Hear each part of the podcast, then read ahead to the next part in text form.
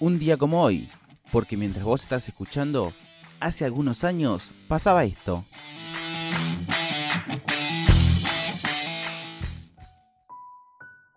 Fue un 30 de octubre de 1983, donde a través de las elecciones, Raúl Alfonsín es elegido presidente por el pueblo.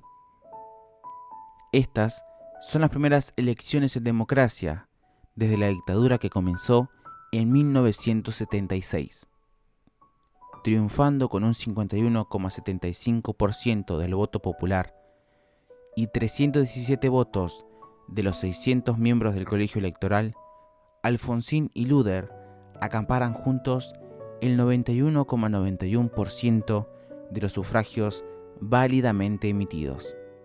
Estas elecciones inician el periodo más largo de continuidad democrática en la historia argentina.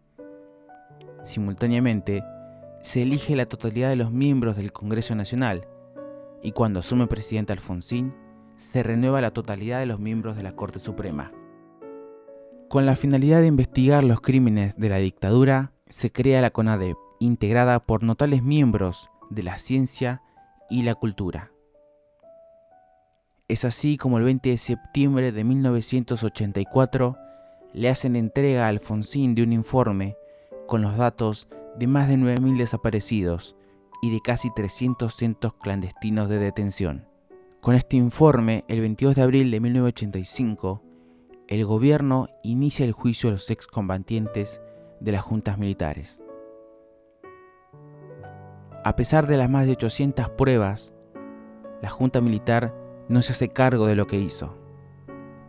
Cuando termina la audiencia pública el 18 de septiembre de 1985, el fiscal Julio César Estracera dice una frase que quedaría marcada en la historia argentina.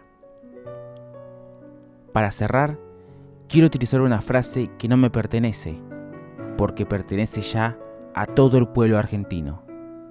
Señores jueces, nunca más. Es en diciembre de 1985 cuando el Tribunal Federal procede a dictar sentencia.